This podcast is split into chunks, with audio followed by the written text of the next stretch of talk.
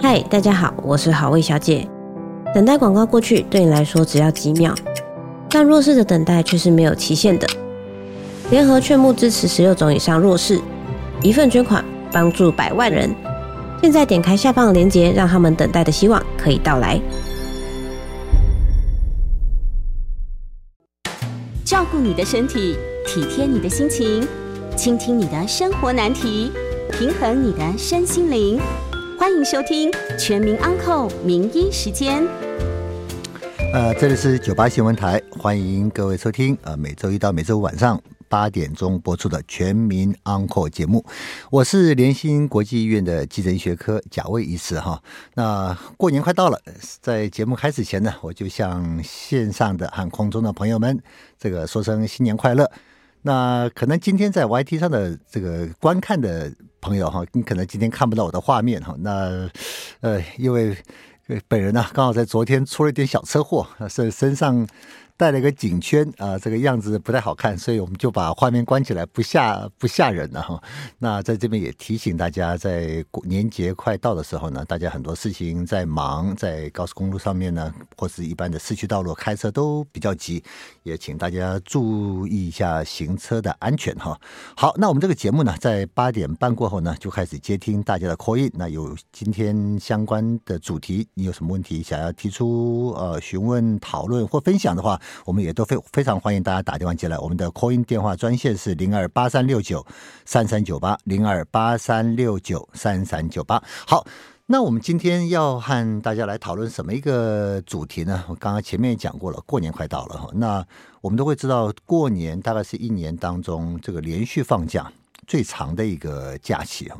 那大家都放假休息呢，当然医疗体系的人员他也不例外，他也需要一些休息嘛。所以大家就会知道，在过年的时候，如果你一旦有一些医疗上的问题，你要就医，的确不方便哦，不仅不方便。有时候还一度是抱怨的哈，所以我们今天主题我们就要看一下春节连续假期就医，我应该注意什么？好，我们就以这个春节假期的一年仅有一次的这个春节假期呢，如果你有一些医疗需求，你要看医生的时候呢，你可有哪一些需要注意的事情？哈，好，那我们在第一第一阶段的哈，我先跟大家说明一下哈，这个春节假期我们医疗体系的运作。和平常有什么不一样哈？这我们其实一年里面也有好几次的连续假期，然后短则三天哦，比如六日之外呢，比如说五六日、六日一啊，短则三天。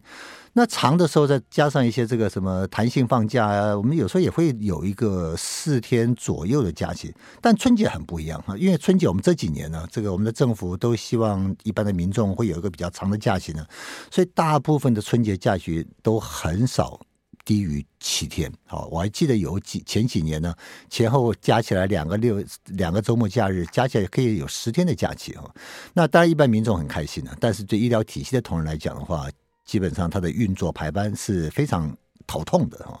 因为第一个医疗人员很辛苦，大家也。不能要求医院的一些主管呢，或者卫生我们的中央主管，他也不也不可能去要求这个医疗是一个特殊行业，所以春节的时候，大家都不能休假，这不可能的事情。大家总是在过年的时候要休息一下，但是医疗作业不能中断呢。那你生病啊，重大外伤啊，或者重大疾病啊，或什么急急重症啊，它是不选时间的。所以医疗医疗需求在过年前它还是会发生，所以。医疗机构、医疗体系在过年怎么运作呢？通常啊，这个我讲通常就是国内绝大部分的呃急救责任医院，就是有些规模啊，它有些负担一些特殊任务在身的医院呢。那大家都怎么办？就是把人力呢分成两两队哈，分成两群。那什么叫分成两群？就是一部分人休年前，一部分人休年后。所以换句话讲，如果一般的民众，你如果有八天的假期，七天的假期的话，医疗人员通常大概只能休一半啊，大概就是休三天左右了哈。那什么叫年前年后呢？就是我们在我们通常的医疗界的习惯呢，都是以大年初二切班。什么意思？就是如果你上年前班的话，你大概就是从小年夜或小年夜的前一天开始上，我们就上所谓的过年班呢。哦，小年夜前一天加小年夜，再加上除夕。那除夕、初一，哦，这四天的假哈，有些如果如果你排得出来的话，你可以放四天。那我知道，其实有很多单位大概也只能放三天。那放三天就是，呃，除呃这个小年夜、除夕夜、大年初一，这个这个阶段你要上班，这个叫上年前班。那什么叫上年后班呢？就是你年前休息，大年初二开始上班，初二、初三、初四。或者到初五，就是看大家这个排班上面各单位的医疗需求不太一样哈。那通常至少可以休三天。那如果休三天的话，就初二开始上，初三、初四，那初五大家恢复正常。那为什么用初二切班呢？基本上就是我们在过年假期有两个重大的活动哦，就是家庭活动。第一个就是大家除夕夜吃团圆饭，所以如果你是选择了和大家看看你的家庭成员吃团圆饭的话。你就必须要牺牲掉后面回娘家的时间，啊，那如果你是刚结婚哈，你今年可能必须要在大年初二的时候陪太太回娘家，那换句话讲，你就必须要把和家人吃团圆饭的时间呢给让出来，好，这这个就是我们在过年假期里面呢，医疗团队的运作模式，就是用大年初二去做切班，吃团圆饭的。我们就可能就你就要牺牲啊，或许你可能没有没有这个回娘家的需求的话，你可能就是把上年后的班，让有回娘家需求的人去上这个上这个大年初二可以回家，所以的确很辛苦，因为人力分成两半哈，分两部分，所以大家基本上就会用一半的人力呢，就把过年这个比较长的假期里面的医疗需求能够满足病人或是一些有需求的人的服务提供。那这么少的人力，但是如果你的医疗需求都不改变的话，那是不可能的事情嘛。所以医疗机构它也会做一些调整。这什么调整呢？就是在过年年假时候，一般排程的检查啊，不管是检查、手术、治疗哦，这个检查、手术、治疗，它没有时间上那么的急迫性，就它我可以帮你延后，好延后一一段时间。比方说最简单的一个，我要做人工关节的置换。哦，所以我可以往往后等哈，这个我我我必须要做一个一个其他的什么关节重建手术哦，好，或者要拔骨钉。啊，或是我记得胆结石啊，我现在不是处在一个急性发炎阶段，我我可以，但是医生已经和我讲好，我也同意手术了，我必须要做一个腹腔镜的胆囊摘除。像这种的，如果不是很紧急的话，基本上它不会排在过年假期。好，所以像这种的，我们就把医疗需求第一部分先给它稍微降低了一些了哈。那我们把这些人力呢，大概只应用在。紧急的急重症需求，那这边我们就想等一下我们会谈到的急诊。我们都知道，过年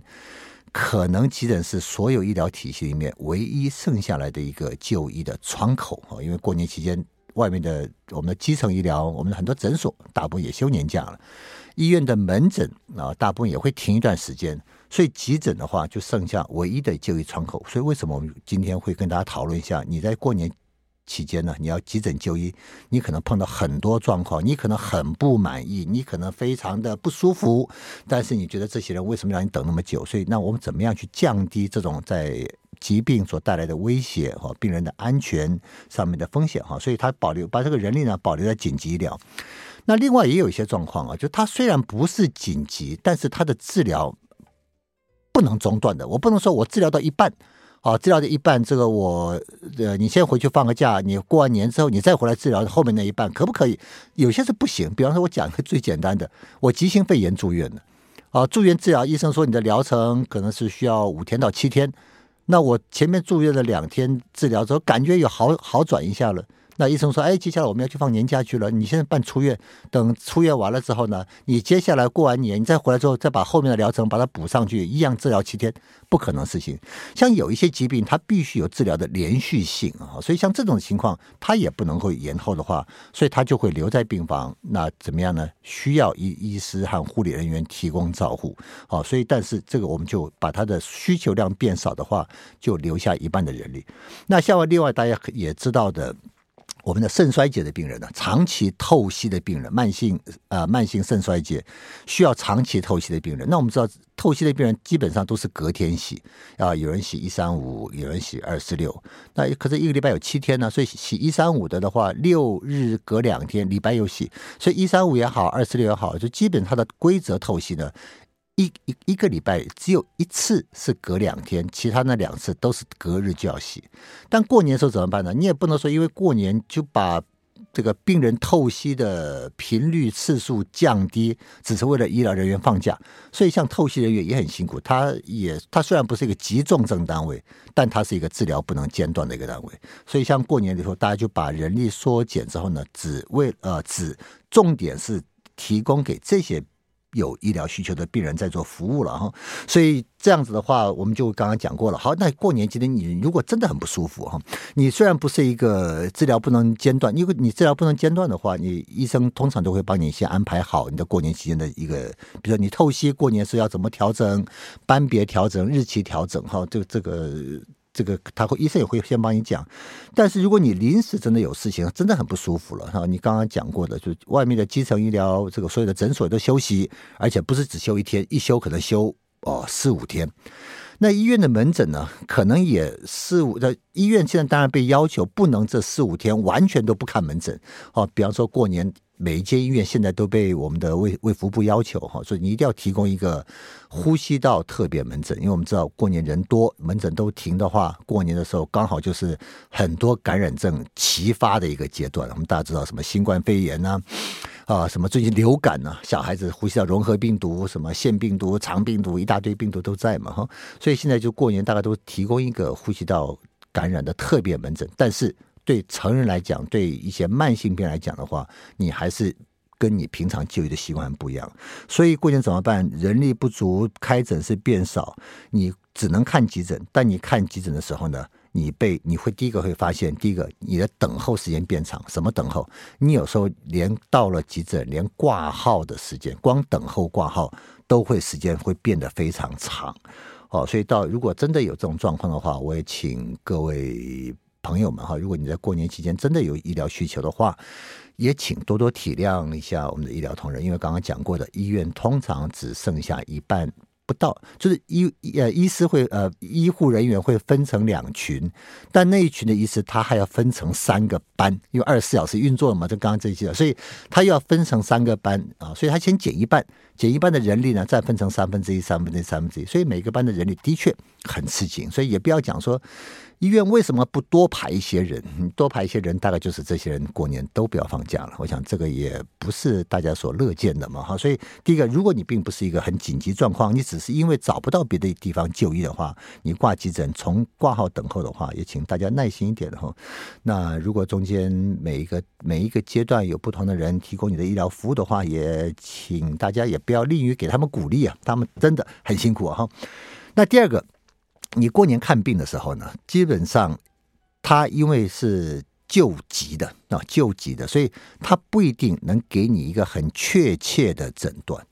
好，比方说你有一些五官的问题啊，比如说你说我啊，我现在这个眼睛啊很不舒服啊，什么这个眼睛很痛啊，或是什么耳朵怎么怎么样啊，哈，有时候你可能会看到一个呃，看到一个医师，因为这些医师的专专业训练呢，他们的专业训练本来是做急救训练的，好，是做抢救生命训练的，那只不过在这个阶段他并没有别的医师的话，他必须要先帮你看，那他只会判断你说你的这个状况的确不简。我眼睛很痛，那你他也会判断你这个眼睛痛是不是属于紧急的一些，比如说你是不是急性青光眼呢？啊，或是一个急性视网膜剥离，这个就很紧急，对不对？那很紧急的话，你虽然找不到医师，但是每一个区域里面都有医学中心，医学中心就什么科人都要有，那他会帮你转诊。那但如果他帮你判断你不是那么紧急的话，那你有一些。急性会让你很困扰的问题，痛啊、痒啊，或是什么样的不舒服啊，或者分泌又多，他可能就会针对你的症状，先让你症状稍微缓解一下。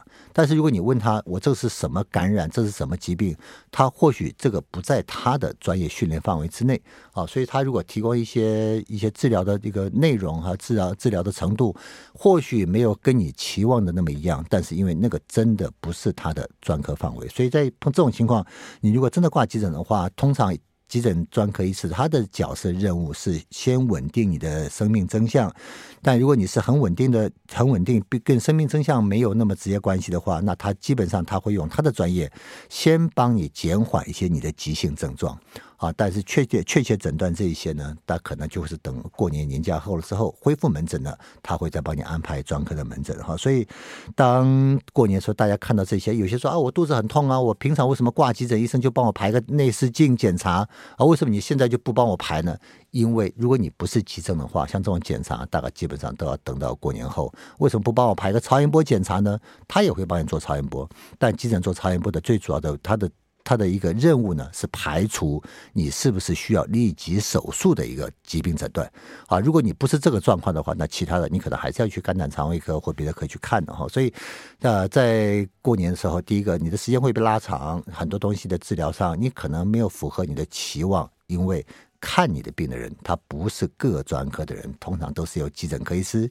带大家为服务。好，所以在这一点，过年上医疗体系的一些改变、人力的需求，跟大家做说明。等一下我们回来之后就开始聊一聊，我们在过年看急诊的时候，怎么样可以降低大家的困扰，怎么样可以降低你的一些这个等候的时间。好，我们等一下回来。好，欢迎回到九八新闻台全民安 n 的节目，我是联兴国际医院急诊学科贾维医师哈。那我们的节目在八点半过后呢，这个也欢迎大家有打电话进来，有跟我们做一些分享或讨论。我们的 call in 专线是零二八三六九三三九八零二八三六九三三九八。那我们的节目除了在空中跟大家见面之外呢，那很。我们的 YT 本来也有直播，那今天很抱歉哈，因为本人有一点小小小状况，所以我们今天就没有画面了，我们只用声音和大家做讨论了哈。好，那我们今天的题目刚刚讲说春节连续假期就医的时候，我该注意什么？那我们大概在第一阶段里跟大家讲过一些在春这个连续假期医院的一些应变啊，人力上的一些困境了哈。那所以我们就看想说，那接下来的话，那我怎么样？就是说有一些状况，我可以自己先来处理啊，或是什么样情况，我千万不要轻忽，不要说说哦，听贾医师讲春节这个急诊很忙，他们很辛苦啊，这个我就不要去打扰他们了。所以我这边大概就是用春节假期，像今年哈，像今年大家看新闻也看到了，就是我们从去年年底到现在啊，这个呼吸道感染的病毒疾病哈。大幅增加，好，是那这里面当然很多原因。第一个就是春在冬天的时候呢，本来就是流感的这个好发季节，所以每年到冬天呢，到春这个春这个到每年的到十一、十二月到隔年的一二月，大概都是流感的高峰期，哦，高峰期。所以有一些人，我相信很多朋友也打了流感疫苗，他当然一定会提供一些保护力的。那另外一个就是 COVID 新冠了，COVID 大家真的是时间拖太久，大家也很多都有一点麻痹了哈。那很多人说，哎，COVID 后来想想也没那么也没那么可怕，那病毒这个被我们人类驯化了，它现在也没有像之前那么危险，没有错，的确这个大家讲的都对了哈。COVID 现在第一个很多人打过疫苗，不管你打了这个两剂、三剂、四剂、五剂哈。那有些人也得过了啊，就得过了之后呢，本身就会产生一些抗体，那它也具有部分的保护力了哈。但是现在就是因为我们都知道，COVID 不断在变异，它和流感走的路子真的越来越像哈。为什么流感疫苗每年都要打疫苗？它都要打疫苗，不能说打了之后它有很长的保护力，就是流感病毒它也会持续不断的在变异。那 COVID 也一样。那现在就是因为为什么人又多了呢？就是因为它还是变异之后，我们前面打的那三剂啊，可能它的保护力。都不太明显，或是它的抗体数已经下降了，所以为什么最近这个叉叉 B 哈，这个希望大家还是希望大家去打？那很多人就说，这个不需要打了吧？医生问你说，医生有没有打？甚至有人这个。这个就挑战，就是医生一直叫病人打，你们自己有没有打？那我自己是有打，有打，因为我们在临床上的确看得很多哈，所以我们这边就跟大家讲一个，发烧是在过年挂急诊很常见的一个主诉。大家发烧总是希望，总是会担心，第一个一定也不舒服，那第二个就是我现在去看诊所，平常发烧可以看看找个我的熟悉的家庭医师，但他现在休息了。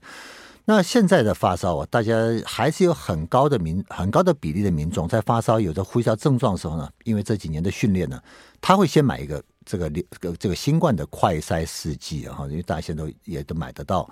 那买了快筛试剂之后，哦，大家一看啊，一条线、两条线哈啊，两条线，两条什么意思啊？确诊啊。但之前的前几年确诊一定要跑医院嘛，你还要去拿一些什么证明啊，或者什么样？那甚至有些人有保险。好，那我们现在如果是你的 COVID 新冠，真的你有些症状不舒服，然后快筛阳性两条线，在过年期间该怎么做？那我这边做几个重点的整理啊。第一个，如果你真的很不舒服，什么叫真的很不舒服？你的呼吸困难，你的呼吸的感觉跟平常是明显不同的哦，或是你这高烧一直不退。什么叫高烧不退？就是我今天动辄烧到三十九度以上，因为三十九度以上的体这个这个温度啊，的确会带来比较明显、比较明显的一些不舒不舒服的感觉，头痛、肌肉酸痛，甚至有点嗜睡这种。但是我吃药之后呢，它没有反应，或是它的反应非常的短暂，在四十八小时内，我一直处在一个接近三十九度，或者一直都三十九度以上的这种这种的体温。像这种的，不管什么状况，你不要犹豫，就直接来让医生来看一下。好，你的 COVID 两条线，我刚刚讲哦，这两条线哦，哦，那。啊、哦，所以如果你真的有呼吸道的症状，哈，呼吸有这个高烧、持续高烧症状，或是你整体的感觉非常差，什么叫很差？一直睡，你都睡不饱，一直想睡，啊，睡醒了之后你完全没有食欲，不想喝水，不想吃东西，像这种的症状的话，不管你是大人、小孩还是你的呃成年人，你基本上都要来医生。给医生看过一下，让医生评估一下。我不代表，我不讲说这一定是重症，但是这个你希望医生来帮你评估一下。这第一点。第二点，如果哦，你本身是有一些我们所谓的高风险族群，什么叫什么叫高风险族群呢？就是新冠确诊者变成肺炎或其他并发症的高风险族群啊族群。如果你是属于这些族群的话，不管你的症状有多轻微。我们还是希望你能够这样尽快看医生。为什么？高风险的族群，如果你一旦确诊的话，你必须要最好在最短的时间里面去取得抗病毒的药物。让你的病毒量不要快速的繁殖增生，然后让你的并发症的机会变高。所以我这边在大家可能也都知道了，为什么大家之前都有得过，很很多人都得过新冠呢？那大家也是知道，得了新冠之后，我们的这个 CDC，我们的疾病管制署什么样的条件，它支付你抗病毒药物哈？那这边再给大家整理一下，第一个当然是六十五岁以上的这个比较呃年长的的朋友哈，六十五岁以上。不管你有没有什么其他慢性疾病哈，不管你的状健康状况是怎么样，如果你超过六十五岁以上，你我们还是会建议你，如果可以去看医生，去取得抗病毒药物。啊，第二个重大疾病，重大疾病通常我们这边讲的就是有免疫力啊，免疫力异常的状况啊，最常见的就是癌症病史。好，癌症病史哈。那另外哈，你如果有些心血管，你糖尿病并有心血管疾病的话，像这种我们都认为是高风险族群。再来，慢性肝病、慢性肺病、慢性肾病。好，那这几个状况，我刚刚讲这几个，如果你是确诊两条线哦，不管你的症状多轻微，我们前面提醒的是，你什么高烧不退啦，呼吸不舒服不舒服，有这种严重症状哈，你不管几岁，你要来。看医生，让医生帮你评估。啊，第二个是你有这些风险因子的话，不管的症状多轻微，我们都建议你要尽快看医生，因为你可以取得我们这个国家我们的这个疾病管制署 CDC 帮你准备的抗病毒药，去降低你的并发症。哦，另外有一个，另外有个有一个风险族群呢，可能大家可能忽略掉啊，就是你所谓的是过重、肥胖，你的 BMI 大于三十。哦，所以如果你真的是过重肥胖的一些民朋友呢，你确诊的，他也的确统计上他的并发症会比较高。所以这如果你是 COVID 的。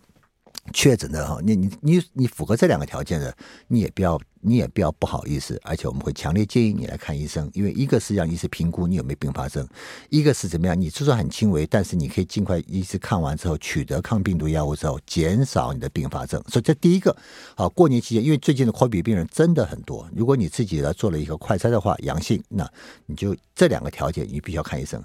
好，那如果你是阳性，但是你不是这两个条件。基本上你也你是不舒服，但你也没有说到非常不舒服，不是说感觉快要死掉了，然后好像这个爬不起来这样子的话，那我们会建议你可以先吃一些家里如果有一些综合感冒药啊、退烧药啊、普拿疼，你可以先吃吃看啊。因为如果你是有打过疫苗，或是你以之前也得过一次或两次的 COVID 确诊，那这次很不幸的又被感染又确诊的话，你不是症状严重。你不是呃高风险族群，那但是你现在的确有症状，最常见的，我喉咙很痛，我一量体温三十八度四，哦，有发烧有症状，但是如果你不是前面两个族群的话，你可以你可以先吃点药物，综合感冒药、普拿疼都没有关系。吃完之后，如果他的症状很明显缓解，你可以在家自我观察。因为第一个，你这种情况看起来临床上看起来不像是有并发症肺炎；第二个，你就算看医师了之后呢，因为你不符合去领公费的。抗病毒药物，医生给我开的药，也就是综合感冒药、退烧、止咳，呃，这个流鼻水啊这些药物。好，所以流感的呃这个新冠的确诊病人呢的朋友，如果你不是刚刚讲的很严重，或是有高风险的因子的话，你确诊了，你到急诊室，任何我相信在过年期间，任何医院急诊室都人山人海。好，那如果说这种情况，如果你不想去的话，你就在家里吃点药没有关系。但是你也要注意，你的症状会不会因为吃药之后越来越严重？如果你一旦符合前面讲的呼吸有点改变，呼吸形态不是呃，呼吸的感觉不一样了，或者你觉得很喘呢，或是你是高烧变得高烧不退，我刚刚讲，比如说三接近三十九度，超过三十九度，四十八小时内都大部分处在三十九度以上，退。不退，或是只退一点点，那这种当然还是需要看医生。那这个是新冠。啊，第二个我也必须要讲一个流感啊。那流感就比较麻烦，因为新冠有时候你还可以买到快筛试剂，可以自己测。那流感相对就不就就没办法自己测，你必须要去医院看嘛。那当然去医院看了之后呢，急诊医师如果认为你有的确有这个筛检的必要的话，他也会帮你做流感快筛。哦，那流感现在的至少看起来很多人，因为流感第一个。流感疫苗注射者还是比新冠注射者少，所以大部分如果你没有打过疫苗，一旦得流感的话，基本上流感的烧是很明显的高烧，哦，三九度以上，而且他对药物的反应都很短暂，可能短暂退了烧之后，很快又烧起来了，啊，它会让你造成非常明显的症状不适，哈，就是整个人啊，很这个病恹恹的样子，不想吃也不想动，全身肌肉酸痛。好，那像这种状况，你当然可以来看医生，医师有可能会帮你做流感快筛。如果因为流感是有药的，什么药？我们大家都知道克流感啊，所以流感跟新冠这两个为什么我们要做快筛去确认？是因为一旦是的话，它有针对这些病的抗病毒药物。那流感一旦阳性的话，你症状很明显，医生就会开克流感。但这边我也做个提醒，在每年冬天流感，我们刚刚讲过嘛，十一月、十二月、一月、二月，这是流感的高峰季节，所以在。这个高峰季节的时候，我们的我们的 CDC 啊，疾病管制署，它其实给民众一个很方便的一个措施，就是说，我们知道流感你验了阳性，当然它就是流感没有错了。但是你的症状如果很像流感，你有很明确的接触史，比如说你家里面通通都是流感的，你今天高烧你也很不舒服，但是你测是阴性，你能不能排除你不是流感？其实不行。我们知道检验都有一些伪阳跟伪阴，所以像这种，如果临床医师根据你的症状，根据你的接触史，如果他认为你的症状很像流感，纵使验出来是阴性，我们还是会建议你吃克流感。好，那回过头来怎么办呢？回过头来，如果你今天如果你高烧，你说医生我很像流感的，所以你去挂急诊的时候，医生说你家里目前你有没有接触，或你家里的人共呃共同生活的人有没有流感确诊？你说有有有，我那天我同事跟他上班哦，我跟谁去，我朋友去玩，他就是流感，他听说他后来被流感。好，那这种情况下，你不要跟医师一直坚持说我也要测一下流感，因为像你有明确的接触史，你的临床症状很像的话，医师通常就会直接开。克流感给你，叫你领药回到家里休息，这样第一来可以减少你在急诊滞留的时间，好，你不需要在那边等那么久，哈，人也多，你也不舒服，医生也会很忙，所以如果医师依他的临床的经验去判断临床症状像，问起来，如果你有很明确的接触史的话，你在急诊室就不要再一直跟医师坚持说，医生你为什么都不帮我测呢？你这不是乱枪打鸟吗？好，如果我不是的话，我吃了会不会有什么药物副作用啊？我们这个就是我们在急诊室里的时候，常常会碰到某一些家属和我们的坚持啊，但这种坚持其实真的不需要啊。所以，如果你是在过年假期里面，如果你有接触到流感的确诊呃的朋友或家人，你有症状，医师如果判断你的症状的确像流感的话，他就会直接开药给你。所以你也不要跟他争执说为什么都不帮你验了哈。当然，如果你的发烧不是只有 COVID 或是流感，那这个是现在最多的。就一一次如果认为说啊这个。的确不太像这两个病，有别的可能性，要帮你抽血、验尿、照 X 光片或做其他检查的时候，你还是要应该听医师的专业建议哈。所以医生也不会故意把你留下来啊，故意也不会把你呃把他自己弄得很忙啊。所以这个在发烧的病人是在过年假期里面非常非常多的一个族群。如果大家因为这种情况去看医师的话，COVID 和流感，刚刚跟大家做了一些简短的一些整理，也提供给您参考。我们休息一下，等一下再回来。好，欢迎回到九八新闻台全民安扩节目，我是联兴国际医院急诊医学科贾维医师哈。那很抱歉，这个 YT 的朋友今天您看不到我的画面，因为今天我有点吓人，带带因为小车祸带了一个颈圈，不太好看，所以我们今天就没有没有这个 YT 的画面了哈。那我们现在开始呢，这个接听先接听观众或听众朋友的一些来电哈，我们的 call in 号码哈，在在这边再重复一下，我们 call in 电话零二八三六九。三三九八零二八三六九三三九八，你可以打电话进来啊、你也可以在我们的 YT 上面呢留下一些你的问题。好，那我们就先看一下 YT 上哈，有一位哎呀，这个林先生，林先生你好，这个每次来我都发现你是我们的忠实的听众朋友，感谢你，感谢你说一次保重，谢谢你，谢谢你哈。呃，你问的问题是说春节年假期间血液的储备量会不会比较少哈？像急性心肌梗塞做心导管或是要开刀手术的话，呃，血液的能量备量会不会比平常来的少？呃，基本上不会。哦，我们春节其实最担心的是人力的问题，哈，像物品的问题、医材的问题，这个或是医疗需要的血品的问题，这个倒不会，除非你的血库缺血。那血库缺血和春节假期里面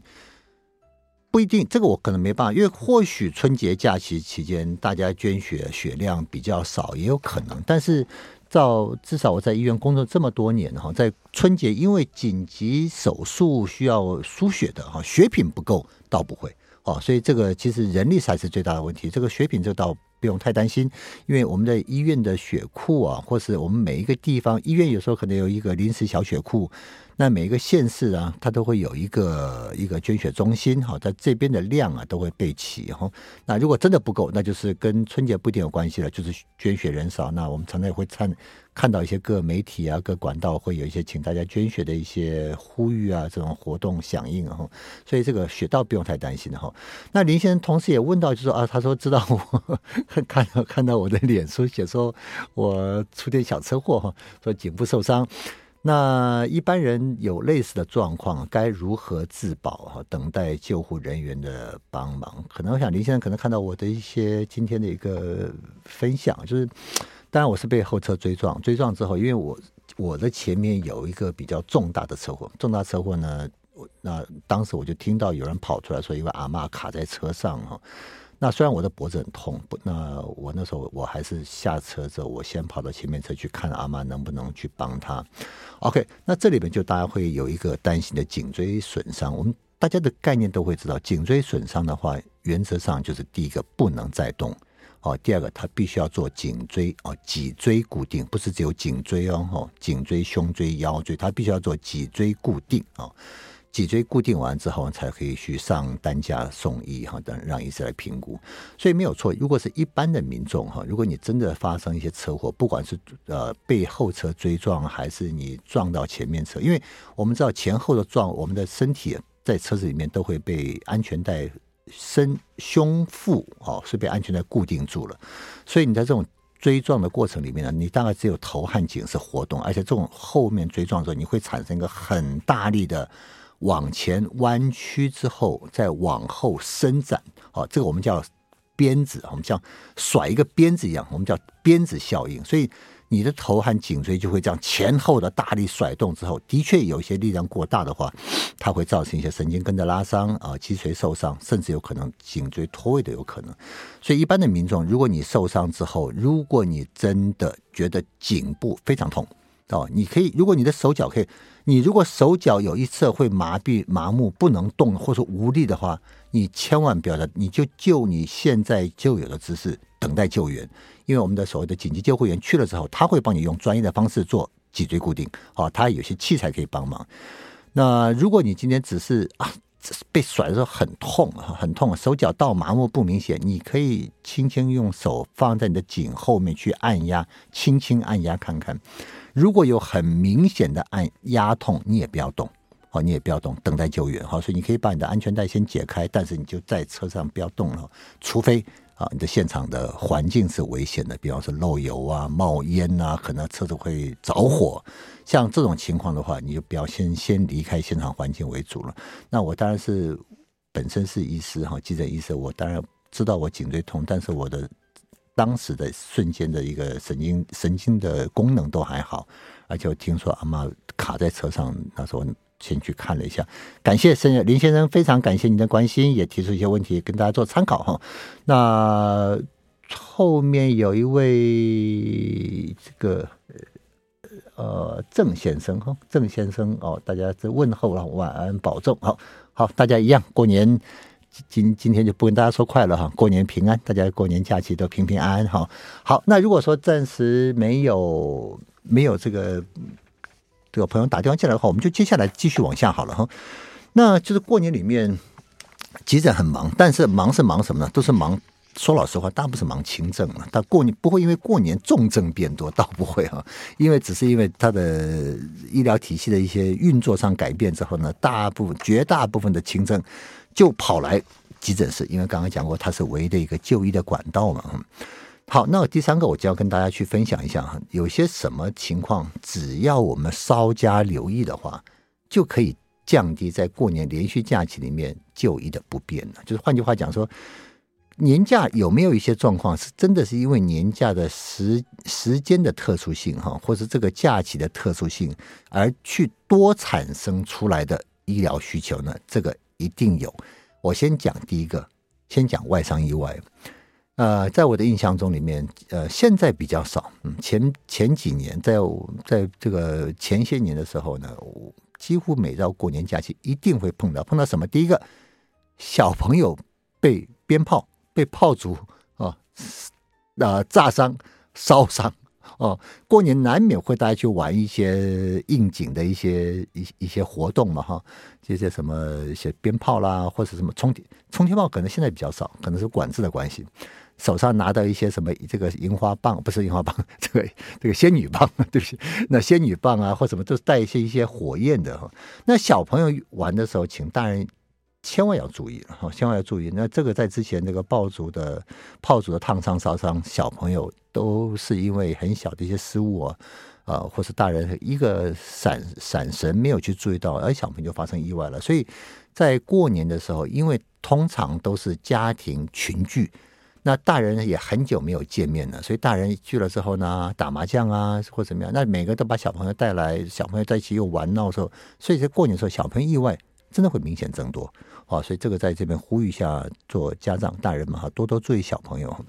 啊，第二个，我刚刚讲小朋友过年的时候，大家常常会有围炉啊，围炉什么吃火锅。啊，吃火锅哈，那吃火锅的时候呢，这个大人在厨房里面也是刚刚讲过这个忙进忙出啊，或怎么样。那小朋友呢，也在这么在跑进跑出的，有时候常常妈妈在端着一锅呃刚做好的一个什么热汤啊，或是一些什么一个什么这个红烧鱼啊，或怎么样哈，一出来之后，因为家里面通常都会多很多人哦，小朋友在一起，大人在一起，小朋友一在一起就人来疯。跑进跑出撞到之后呢，在餐桌上，在厨房里面烫伤、跌倒、外伤、意外，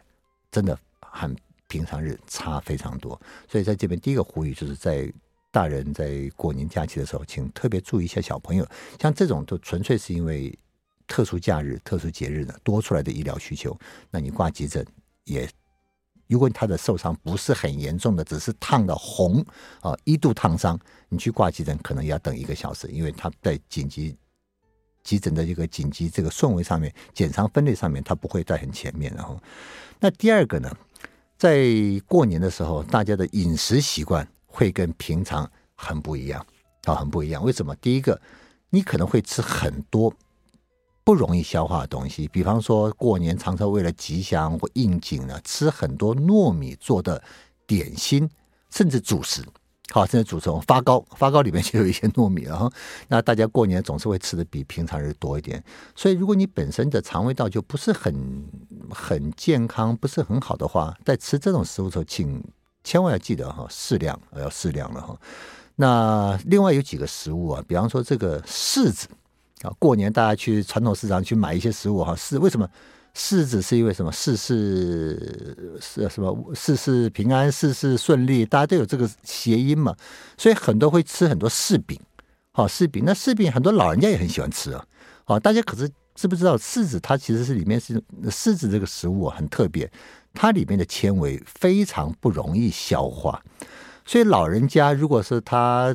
呃，肠胃道的功能不是很好，甚至如果有些老人家肚子曾经开过刀、开过手术，它里面肠胃道有一些粘连的话，很多柿子吃太多，它里面的纤维它不容易消化，不要紧，它还有可能会在里面形成，它会那个纤维，它会像那个蜘蛛人放那个网子一样，它会一直怎么样去粘、去粘或者附着一些东西在。在它的这个这个纤维里面，所以它慢慢慢慢就变成一种很特殊的一个一个结构，我们叫粪石。那这个东西会怎么样？会造成老人家的肠阻塞。哦，所以刚刚讲了说柿饼啊，啊，或是一些什么这个糯米做的一些食物啊，在过年的时候特别要小心。那另外一个，我想也不用我多提醒，其实大家都知道，但是常常会忘记。过年围炉吃火锅，呃，高热量啊，高普林，然后再加上开心喝点酒啊，痛风发作的人也很多了。很多过年之后消化道这个过年的时候呢，吃火锅喝酒有痛风的人，有胰脏炎的人啊，在过年假期里面一个小发作啊，一个急性小发作都会变多。那这种情况，你到急诊室，你又很痛，但急诊人也很多。那你的痛在真的紧急伤病患里面，它又不是最危急的那个族群，所以让你在挂了急诊，你等一个小时，甚至等两个小时，你也会不开心，然后你也会不舒服哈。所以像这种如果可以预防的，我们就怎么办呢？我们就能够预防，我们就预防让它的发生这些这个多出来的医疗需求呢，我们让它少一点。好，那我们这边先到这边，最后最后一段呢，我们再跟大家做个整理，顺便也有。电话来打进来的话，我们也回答听众朋友或是观众朋友的问题。好，欢迎回到九八新闻台全民安扣的节目，我是联兴国际医院急诊医学科贾卫医师哈。那最后一段呢哈，我想帮大家做个整理了。如果大家如果有有兴趣打电话进来，我们或许还可以接电话，但是在。来电之前呢，我跟大家做个整理。过年的医疗机构、医院里面的运作的一些状况有什么不同，在前面跟大家也做了说明。那过年如果你真的有些不舒服呢，那你有一些状况，尤其是发烧这个部分，然后那也跟大家做了一些建议啊，整理。如果你是 COVID 快筛阳性怎么办？如果你怀疑你得了流感，呃，你叫带来医院看医生的时候，医生要帮你做快流感快筛或不做流感快筛，其实也不是他凭他的心情，他有他的依据啊。那另外就过年的时候有一些状况特别比较比平常会多一些，比方说儿童的外伤，哈，这成人的一些肠胃道的症状，这个当然都有哈。那另外，比如大家现在好很多了，因为现在的我们的交通部长啊，我大概过年他大概也是。非常头痛的一位长官，因为大家知道这个，大家南北奔波啊，这只要一塞车就会骂我们的交通部长。那的确，在以前我真的碰过，就是因为过年他从这个收假的时候要从南部回到北到台北来上班，然后在一一上车之后，一就塞住了。他大概中间隔了十个小他，好像开到快八九十个小时。啊，你说这中间可以上厕所啊，可是每一个休息站上也都是车满为患呢，啊，所以他也不想，他说那就快点这个开回台北之后再上好了。他后来就实在憋不住，憋不住怎么办？他就拿塑料袋，拿塑胶袋哈，在车上就解，一解的时候他吓一跳，因为什么？他解血尿。所以我们知道这个长时间憋尿哈，长如果你真的过年的时候你需要开车到比较远的地方，也真的碰到车震，如果要长时间。憋尿的话，这也是一个很容易造成泌尿道感染啊，增加泌尿道感染的一个机会哈。那现在听说，有有些说用成人纸尿裤，那是很好的方法。在过年的时候，如果你备一些成人纸尿裤，你真的憋不住，你就解出来，这是好。那刚刚讲那位小姐，她为什么解血尿？她就是因为膀胱一直处在一个非常高压、太过度膨胀状态，所以膀胱壁的压力都很大。所以一旦瞬间一解的时候，压力一放松的时候，它里面黏膜的从一个高压突然减压时候，它其实很多黏膜受伤就结血尿，那这个我们叫出血性膀胱炎。好，所以我们大概会建议，大概每三四个小时能够解个小便最好。那如果在车上，如果你真的长时间你怕这种的小便没办法不方便啊，解不出来啊，有这种的膀胱发炎、泌尿道感染情况的话，你可以备成人纸呃成人纸尿裤。那甚至听说现在还有一些在专门为了塞车，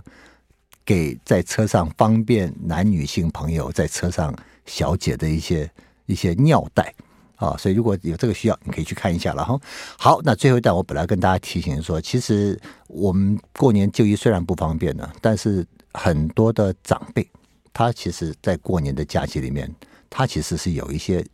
忌讳就医的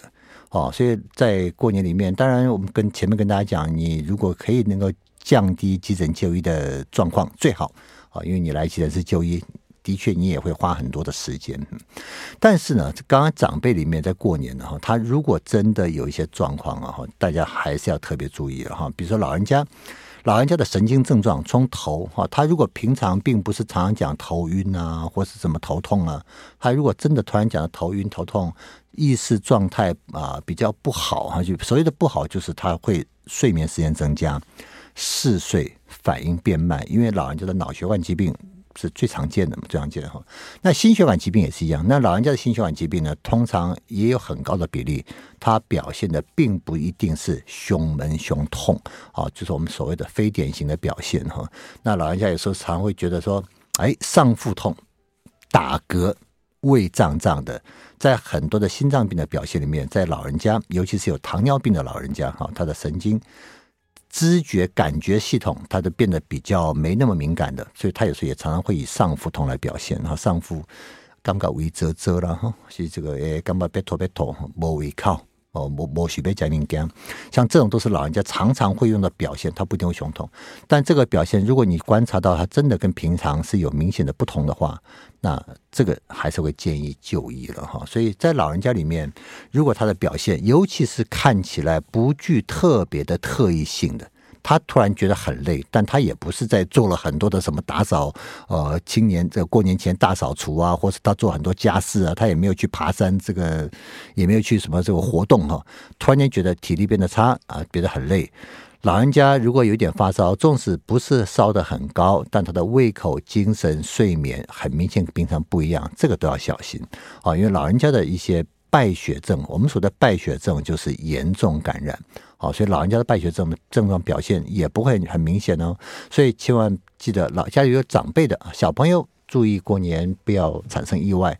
那长辈呢，他常常在过年的时候呢，他不会特别主动的告诉你不舒服，但是因为老人家有一些，现在虽然比较少，但是还是很多的年长者呢，在过年他不喜欢在过年的时候看医师啊，忌讳在过年就医啊，所以像这种的话，家庭其他的做子女的啊，或者其他人就要多多注意了哈。老人家虽然没有主动讲不舒服，哦，那如果他表现跟平常不太一样的话，我们就希望大家也能够特别注重老人家。总之，这个过年呢，急诊是可能是唯一的窗口了哈。那那就是如果你真的要看病的时候呢，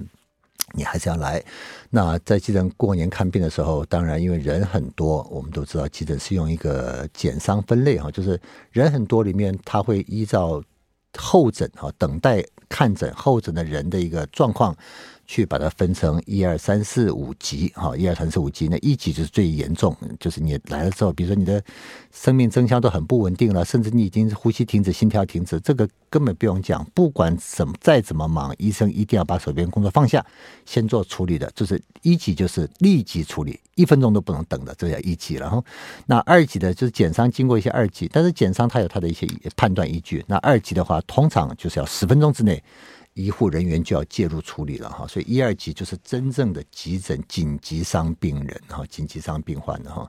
那三级什么叫三级？三级就是说他有些急性症状，或许他跟生命不见得会危害到立即危害生命，但是呢，他的确处在一个急性的一个症状，需要医师护士立即帮他缓解。比方说你车祸或者跌倒了，手这个手腕骨摔断了哈，所以一手都变手腕变形了。它会影影响生命吗？它不至于影响生命，但是你能够让他等吗？他于心不忍嘛。所以像这种闭锁性的骨折，一般我们大概就叫三级，甚至有时候到二级，看不同状况。那像这种三级的病人的话，通常被要求就是要在三十分钟之内啊，要看到病啊。所以一二三啊，这个就是平常急诊室真正他一急诊医师要去处理的。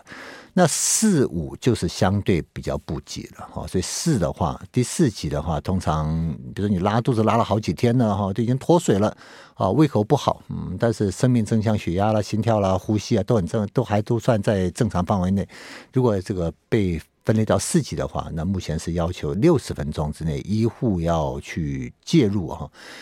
那在春节的时候，所谓的介入是什么意思呢？就是他不一定医生也会马上看到你，那就有可能会六十分钟之后，一个护理师比较资深的护理师再去帮你评估一下啊，评估一下，如果你的状况有改变，如果真的你变得比较严重，他当然会把你的顺序往前拉。那如果你的状况比较好一点，嗯嗯，本来来说还算有点痛，现在也也不痛了。他甚至有可能就叫你继续再等一下了哈，所以第四级、第五级就是原本在平常日呢，他都有机会，他可以在门诊处理疾病。那这些我们在简上分类叫第四级、第五级。那春节的期间，因为门诊